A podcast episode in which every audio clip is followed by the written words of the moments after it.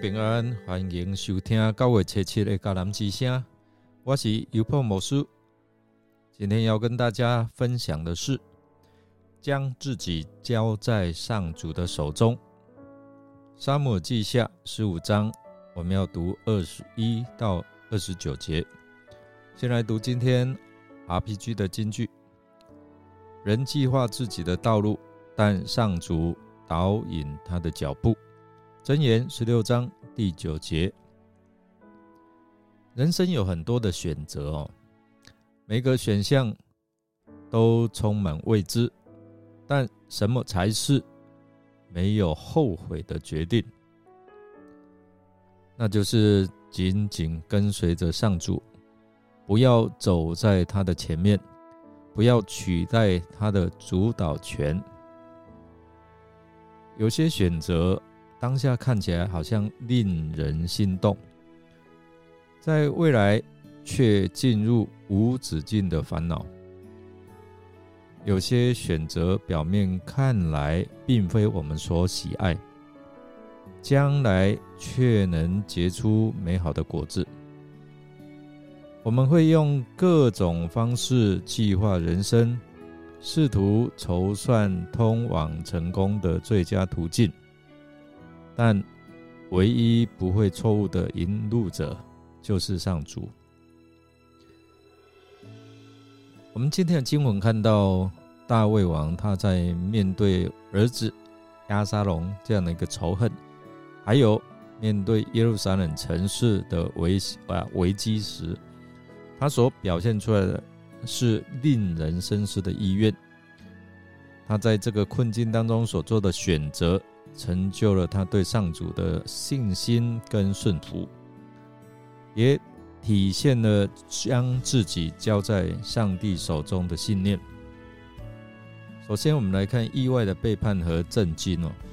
亚沙龙的叛变让大卫王感到震惊和心痛，这是他亲生儿子来夺取啊耶路撒冷，并试图占领啊这个。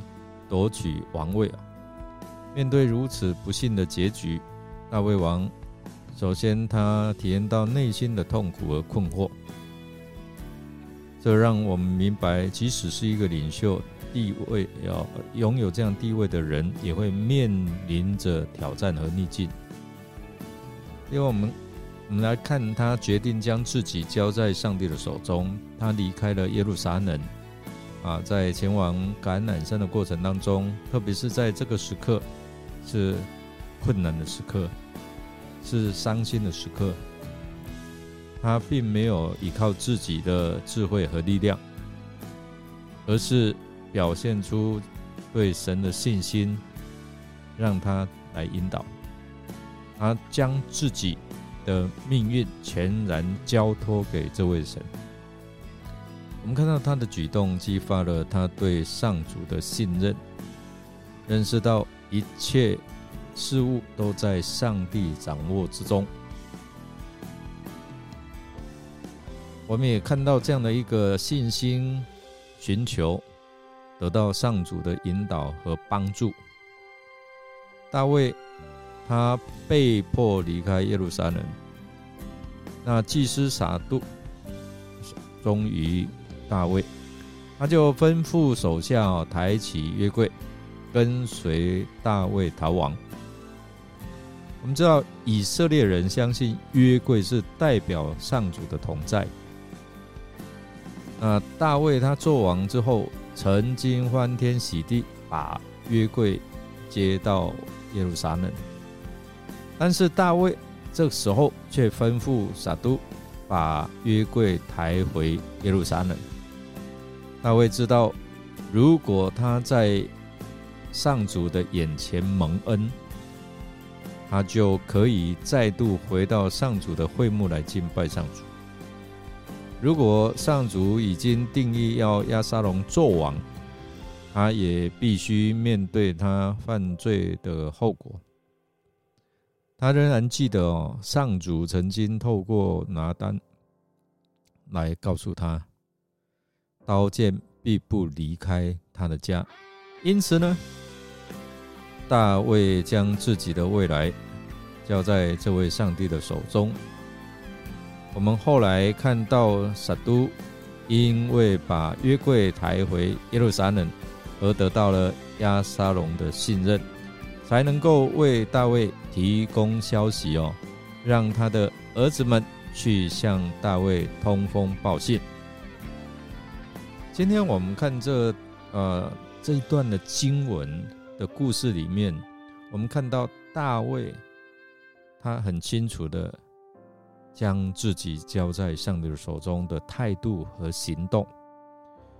他面对困难和背叛的时候，不仅表现出这样的一个谦卑和智慧的决策，更透过祈祷和信仰表达他对上主的依靠。这个故事提醒我们弟兄姐妹，在我们的生活当中，我们可能随时会面对突如其来的挑战，陷入在人生的困境当中。我们也可以学习大卫，他将自己的命运交在神的手中，让他自己来带领。我们相信上主的引导和帮助，坚持我们对神的信心。你才能够迎接未来种种的挑战。我们的默想哦，不知道如何选择，害怕做错决定，没有勇气踏出步伐。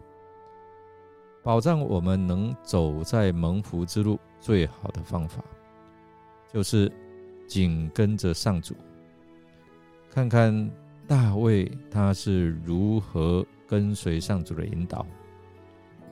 然而，你呢？让我们一起来祷告，亲爱的天父上帝，我们感谢你，感谢你的慈爱和你无尽的恩典，让我们有机会来到你的生宝座面前，向你倾诉我们内心的感受和盼望。我们知道，人生中总会遇到一些困境和挑战，有时候我们可能会迷失和无能为力，但我们总是相信你是我们坚定的帮助，是我们的力量。在这困难的时刻，求你赐予我智慧和勇气，去面对一切的困境。主啊，求你引导我们的脚步，帮助我们找到正确的方向。也愿你成为我们的指引者。我们愿意将自己的道路交托在你的手中，让你亲自来带领。我们这样祷告，是奉靠主耶稣基督得胜的名。阿门。感谢您的收听。如果您喜欢我们的节目，欢迎与人分享。我是有伯牧师，祝福您随时将自己交在神的手中，让他来带领，相信他必带领到宽阔之处。我们明天再见哦。